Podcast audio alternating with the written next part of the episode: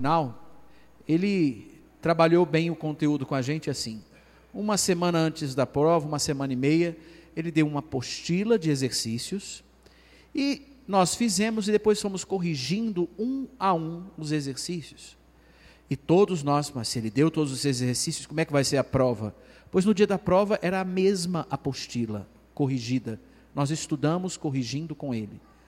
Aquilo foi um negócio muito interessante de se pensar, porque toda vez que eu penso numa litúrgica eu lembro disso.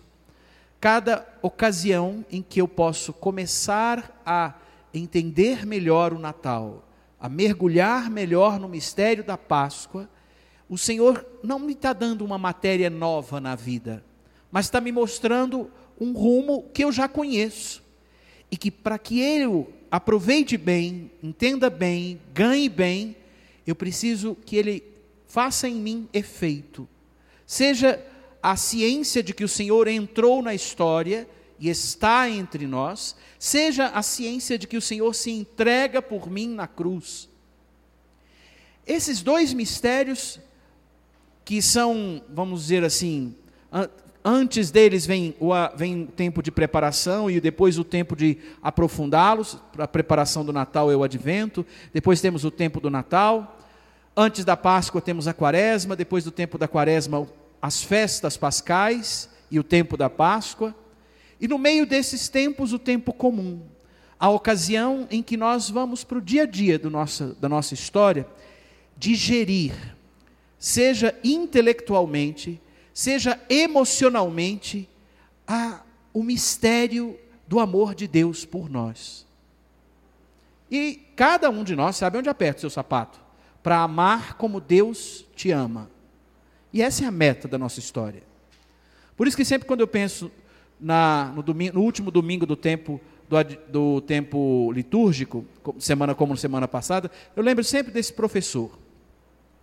Depois, um outro sinal que me faz lembrar o começo da, de um novo ano é sempre a experiência de encontrar alguma coisa vazia, um copo vazio, uma, uma caixa vazia, é experimentar alguma coisa que ainda não foi preenchida, uma sacola vazia, uma casa às vezes sem ninguém, o escuro quando chego em casa, porque tudo isso faz lembrar que alguma coisa está faltando aqui. E é interessante pensar, porque o tempo do advento é a ocasião onde eu posso viver uma palavra importantíssima para mim como cristão: recomeçar. Recomeçar é uma palavra tão simples, mas tão importante, porque normalmente, quando nós pecamos, nós temos a tendência a parar diante do pecado e ficar contemplando, como aquele antigo desenho daquela hiena depressiva: ó céus, ó vida, ó oh, estrago, olha o que eu fiz de errado, o Senhor vai me castigar, porque eu sou ruim, porque eu não sou como meu pai, como minha mãe ou como meus irmãos, por isso, por aquilo, eu sou péssimo. Cuidado. O pecado ele, ele é um espelho muito ruim para nós. Ninguém se vê bem fora de Deus. Por isso é que a palavra recomeçar é um exercício inteligente e precioso na nossa vida, nas pequenas coisas. O pecado faz a impressão, como eu disse no início, e por isso me chama a atenção esses vazios todos, de eu estar vazio. O que, que falta aqui? Nesse copo vazio, nessa caixa vazia, nesse escuro. O que, que falta nessa casa vazia?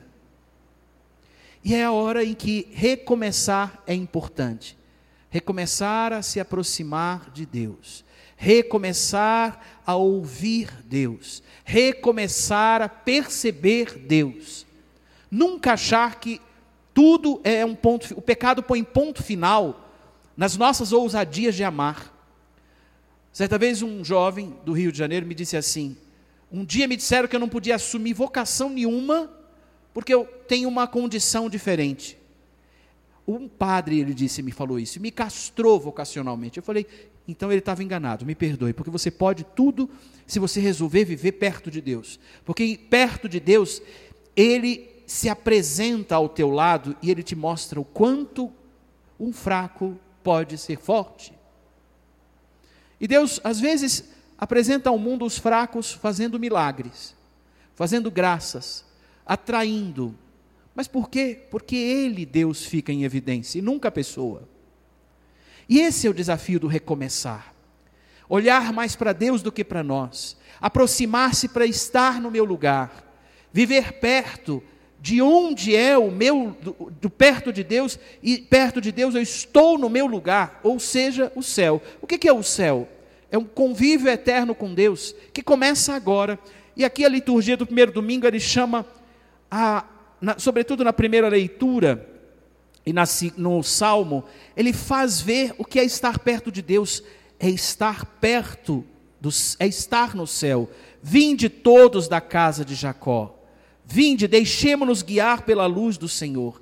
Ele fala de que o Senhor reunirá todas as nações para a paz eterna no seu reino. O convívio com o Senhor começa aqui. Ele reúne quando traz você aqui. Nesse gesto, da gente sentar no banco, entender que o campo é, é dele e que a estrada é com ele e nossa. E esse é o desafio. E aqui na primeira leitura, a gente fala do céu como nosso lugar. E eu amo esse salmo porque ele, ele, ele é o salmo de quem percebe que o céu é seu lugar. Ele, ele é uma explosão de alegria dentro de nós. Que alegria quando ouvi que me disseram, vamos à casa do Senhor. Eu fico me perguntando se antes de vir à missa eu tenho esse sentimento. Que alegria que quando ouvi que me disseram, vamos à casa do Senhor. Ou eu fico enrolando, ai, outra vez, missa de novo, por quê? Para quê? Ó vida, é pesado, é rito, é chato, o padre vai falar, eu vou dormir, e aí? Não. Se eu sei que eu vou para o céu, eu me alegro. E ninguém vai saber chegar no céu depois se não souber procurar o céu agora. E esse é o desafio da nossa vida. Uma das coisas que eu descobri no dia de Santo Antônio Maria Claret rezando a missa de manhã, e nesse dia eu não rezei aqui, foi perceber uma coisa que ele chama muita atenção. Santo Antônio dizia que a gente, e eu me lembro que eu recebi um conselho nesse dia, né, de olhar as coisas por dentro do coração de Jesus, por dentro do coração de Maria. Eu falei, mas como é que se olha? Se vê as coisas por dentro do coração de Jesus e por dentro do coração de Maria. E aí, o conselho foi: olha para o que está ao teu redor. Eu estava dentro de uma igreja. O coração é um músculo que faz a vida pulsar, que protege o, sangue, que protege e bombeia o sangue dentro de nós. Um templo é como um músculo, onde a gente entra, ganha a vida e depois sai com a vida ganha para pulsar essa vida fora daqui. Então, quando você entra num templo e se senta num banco, você entra no coração e começa a ver as coisas do jeito de Deus. Quando você se senta aqui, como nós estamos fazendo agora, nós estamos enxergando o céu e depois Deus convida a olhar o mundo a partir disso. E essa é a experiência da alegria.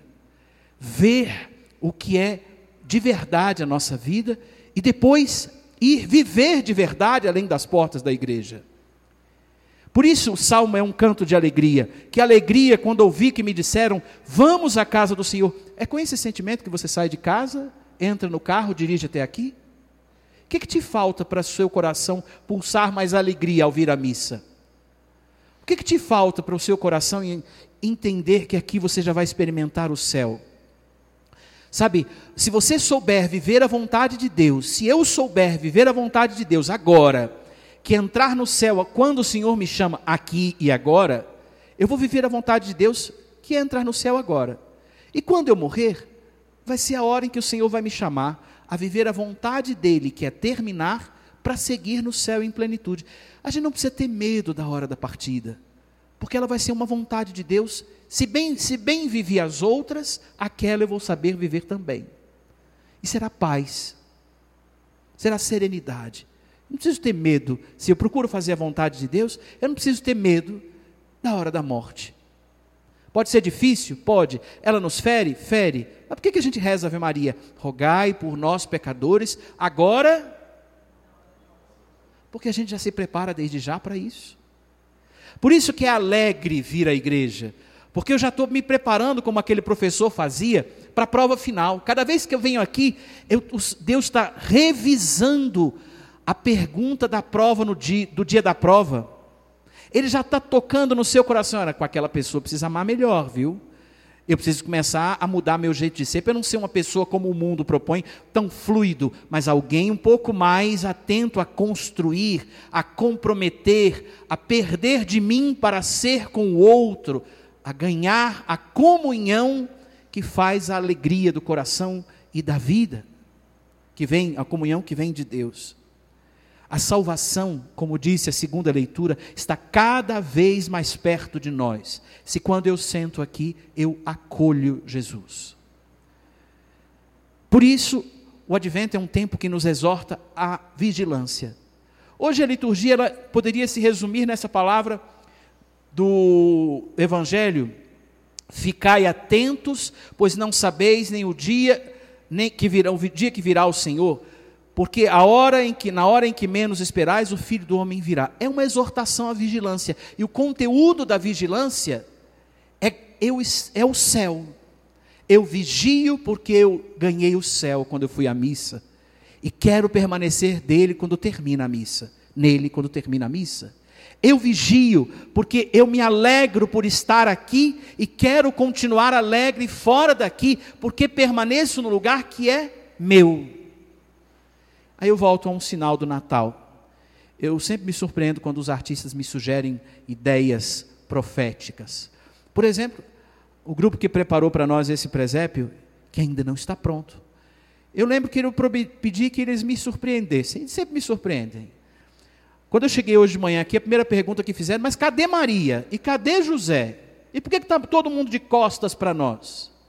Porque todo mundo chegou no campo dos pastores e no campo dos pastores, quando José e Maria, antes de José e Maria chegar, já tinha um, um bocado de gente, tinham pastores pastoreando ovelhas. E eles estão todos olhando para uma manjedoura vazia. Por que uma manjedoura vazia? Por que a ausência de Maria e de José? Por que de costas? Porque eles estão atentos a quem vai chegar e não querem perder um só instante de tudo que vai acontecer aqui. E por que que esse mistério está desenhado diante em cima do nosso presbitério e diante do altar? Porque ele é um convite para nós não perdermos um instante do que vai acontecer aqui.